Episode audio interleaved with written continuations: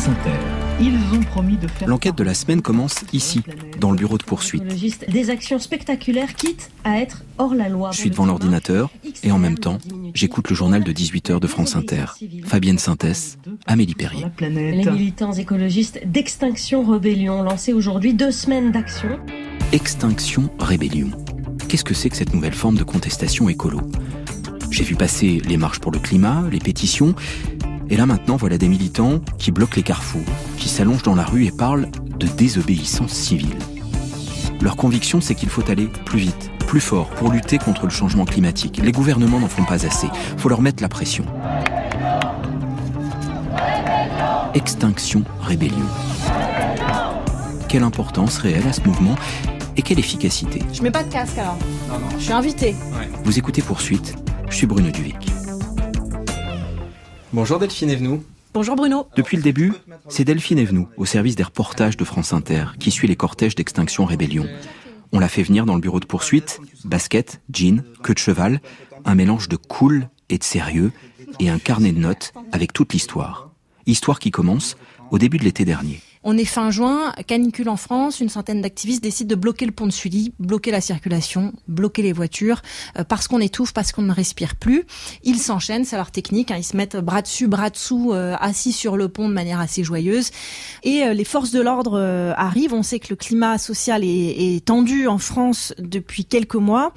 ils prennent leurs bombes euh, lacrymogènes, de gaz lacrymogène, et ils s'en servent contre les activistes à œil portant.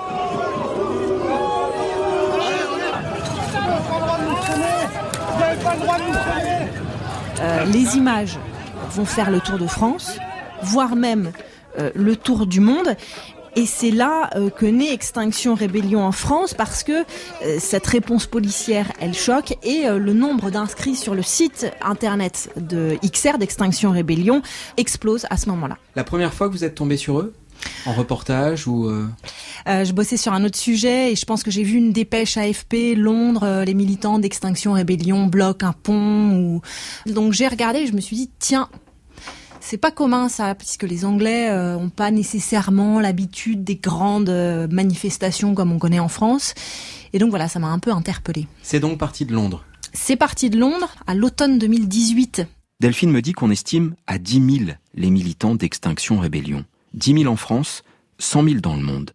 Ok pour les chiffres, mais qui sont ces militants qui font de l'action directe des sit-ins à l'entrée des incinérateurs de déchets, des parades au moment des soldes pour dénoncer la surconsommation, ou qui s'installent sur la voie publique pour bloquer la circulation, comme rue de Rivoli ou place du Châtelet récemment à Paris?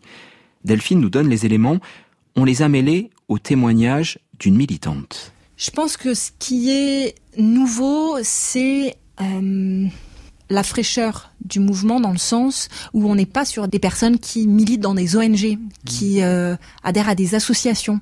On est vraiment sur euh, des citoyens lambda qui en ont assez d'un sentiment d'impuissance et qui veulent passer de l'opinion à l'action. Mmh.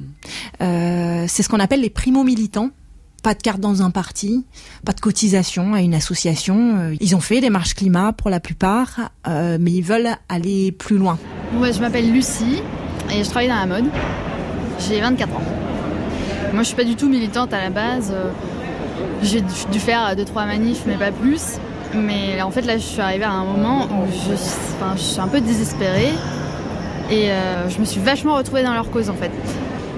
C'est hyper euh, horizontal. Il n'y a aucun rapport de domination. Tout le monde est bienvenu, qu'il ait été militant ou pas avant le, profil, il est intéressant parce que ça, il est à la fois très divers et très homogène.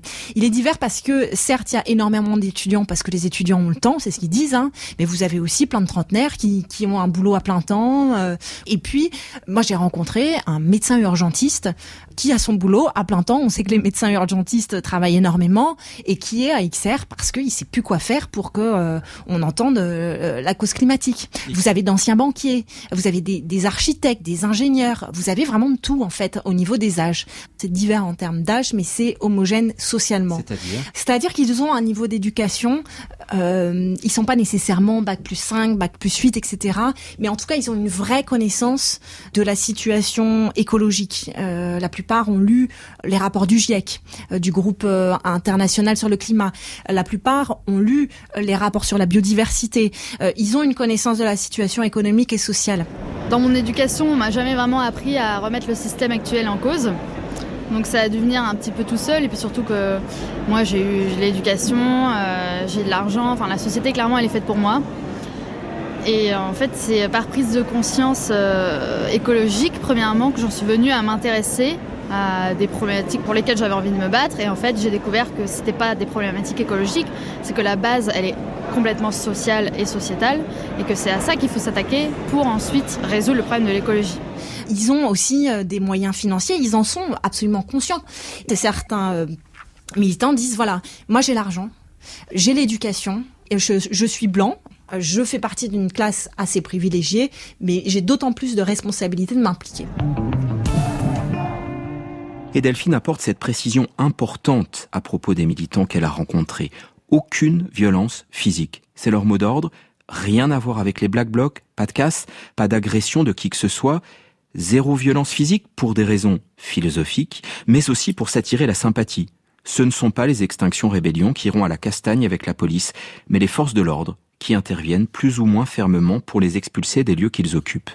Ça n'empêche que ce qu'ils font est illégal désobéissance civile, comme lorsqu'ils occupent le grand centre commercial Place d'Italie à Paris pour dénoncer notre frénésie d'achat. Par petits groupes, les militants investissent le hall du centre commercial. La priorité, barricader les accès avec les moyens du bord, palettes en bois ou mobilier trouvés sur place. On a fermé, on a mis des trucs pour coincer et on, on va voir ce que les forces de l'ordre font. Tandis que d'autres militants se chargent d'expliquer l'action au public et aux salariés des boutiques. C'est bien de manifester, mais ils empêchent tout le monde de travailler. Plus ou moins réceptifs. Je trouve ça pas normal. Ils cassent tout. Juste me permettre, on n'a aucune dégradation matérielle pour le moment. On est un groupe non violent. Alors quand les forces de l'ordre tentent d'intervenir, les militants se regroupent au sol, s'agrippent les uns aux autres, tout en gardant leur passivité. C'était le premier week-end d'octobre. Le lundi suivant, sur France Inter, il y avait le ministre de l'Intérieur, Christophe Castaner. Légitime pour lui les happenings d'Extinction Rébellion? Non, je pense que ça n'est pas légitime. Je pense que samedi, dimanche, il y avait des commerçants qui ont des franchises ou des commerces individuels qui n'ont pas pu travailler, qui ont été empêchés de travailler. Je ne vois pas en quoi empêcher celui qui a une boutique dans une galerie marchande de travailler contribue à une revendication politique. Oui, la police n'est pas avec eux. Cela veut dire que les militants prennent des risques. Ils en sont conscients, ils assument. Voici Grégoire, rencontré par Delphine dans un rassemblement. Il a 53 ans, il est père de famille, il dit que ce sont ses enfants qui l'ont sensibilisé à la cause du climat. Quand on participe à une manifestation, on, on nous demande si on est prêt euh, à être euh, exposé à, éventuellement à la violence physique de la part euh, des forces de l'ordre, et puis euh, à prendre des risques juridiques d'être mis en garde à vue, voire plus, quoi, d'être condamné. moi, je suis tout à fait prêt à prendre ce risque-là, d'autant plus que je pense que c'est un bon moyen de témoigner autour de nous, puisque forcément, si je suis en garde à vue, mes collègues vont me demander pourquoi, et donc je pourrais leur expliquer précisément. Ça donne plus de force au témoignage, en fait. En fait, euh, l'enjeu de ce pourquoi on est là, il dépasse absolument tout le reste sans aucune. Enfin, il n'y a pas de commune mesure avec quoi que ce soit d'autre, en fait. Puisque ce qui est en jeu, c'est la survie de l'humanité. Ce qui est en jeu, c'est euh, d'éviter des catastrophes absolument. Enfin, d'éviter. D'amoindrir, on va dire, euh, des, catastrophes terribles. Ça veut dire des millions et des millions de morts à des échéances de quelques dizaines d'années. Donc, je, enfin, le casier judiciaire, par rapport à ça, je m'en fous. Hein, c'est pas mon problème. Et pour ces gens qui assument, il y a même des formations à la désobéissance civile. N'est-ce pas Delphine? Ça, ça prend en France depuis 15 ans. C'est pas du tout nouveau. Euh, c'est un monsieur qui s'appelle Xavier Renoux qui a créé le collectif Les Désobéissants en 2006. C'est lui qui a commencé à faire des, premières euh, formations. Il a même écrit euh, des petits bouquins euh, là-dessus pour apprendre aux militants comment monter une action qui marche, quels sont les risques judiciaires, comment se comporter face à la police, etc. Et puis il a commencé à, monter ces petites formations d'une trentaine de personnes. et puis il a formé des gens qui sont ensuite allés dans des ONG et puis ces gens dans les ONG ont commencé à former d'autres gens. Et puis on est passé d'une formation par mois à une formation par semaine. Et puis ces derniers mois, on est passé de une formation par semaine à plusieurs formations par semaine. Et les rebelles d'extinction ont aussi des revendications concrètes. La neutralité carbone de la France dès 2025 par exemple, pas 2050. Mais font-ils vraiment avancer la cause en prônant la désobéissance? Avec Delphine et Thibault, le rédacteur en chef de Poursuite, on a sollicité deux grands témoins. Le premier, c'est José Bové. Il y a tout juste 20 ans, il démontait le McDo de Millau pour dénoncer la malbouffe. La cible, un restaurant en construction de la chaîne McDonald's. Plusieurs dizaines de personnes, essentiellement des producteurs de lait de brebis, ont saccagé le sentier. aujourd'hui à McDo, c'est parce que McDo est le symbole de ces multinationales qui veulent nous faire bouffer de la merde et qui veulent faire crever les paysans. Autant dire que sa moustache frise de plaisir quand il voit ses héritiers. Mais je dirais que si on veut gagner ces combats qui sont essentiels pour l'humanité, il faut que chacun s'engage et soit prêt à assumer de sortir parfois des lois quand les lois ben, ne permettent pas de changer les choses. Mais en assumant ses responsabilités. Quand on a démonté le McDo, ou quand on a commencé à, à faucher des champs d'OGM, on savait pertinemment qu'on était dans l'illégalité, mais que par rapport à l'intérêt collectif, ces actions étaient légitimes. Elles le sont d'autant plus qu'on a toujours assumé en agissant à visage découvert, sans violence euh, envers les personnes et en assumant les sanctions qui pouvaient en, arriver. Donc aujourd'hui, il faut intensifier ces mouvements. Ils peuvent prendre différentes formes. Je pense par exemple à ces décrochages du portrait du président de la République. Bien ça, ce sont des actions de sensibilisation, mais il arrive un moment peut-être qu'il va falloir inventer des actions qui soient plus fortes encore. Est-ce que ça passera par le refus de l'impôt? Est-ce que ça passera par des formes de désobéissance? Là, c'est les mouvements qui doivent en décider, mais très clairement, on ne peut pas simplement rester aujourd'hui dans la dénonciation. Il va falloir clairement euh, que les choses changent.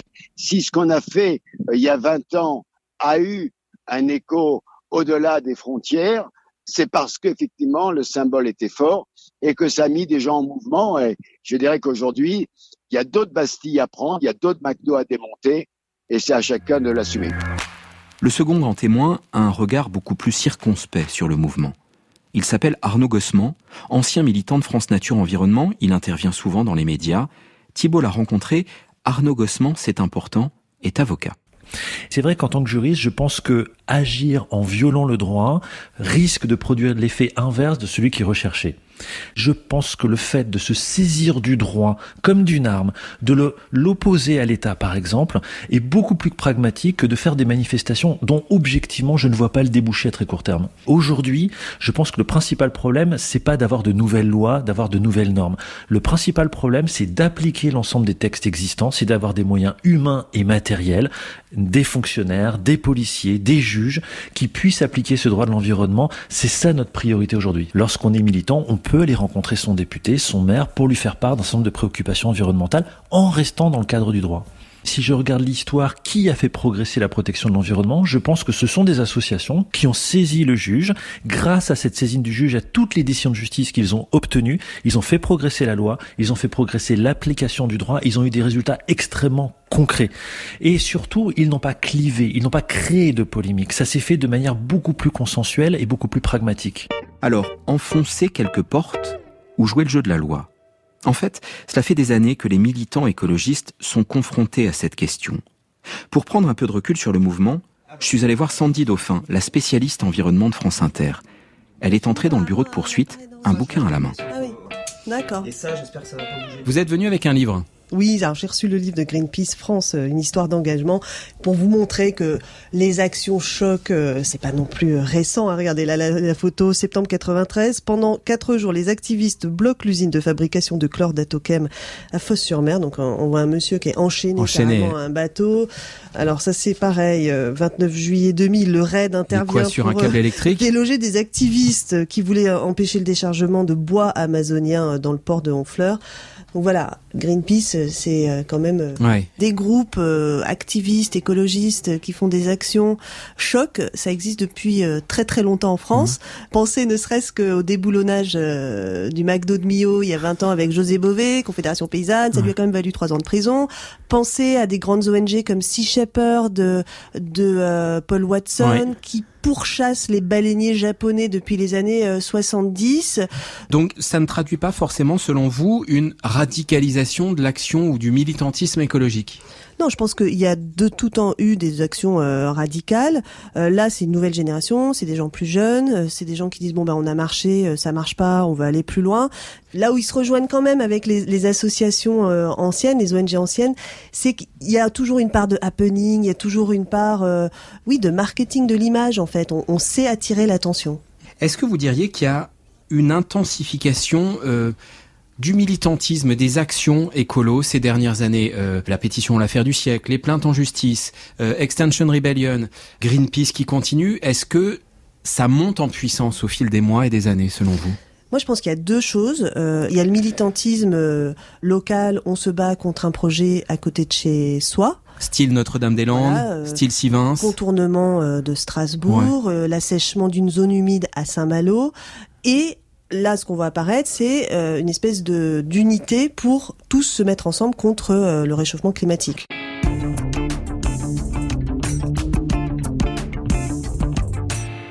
Alors on résume.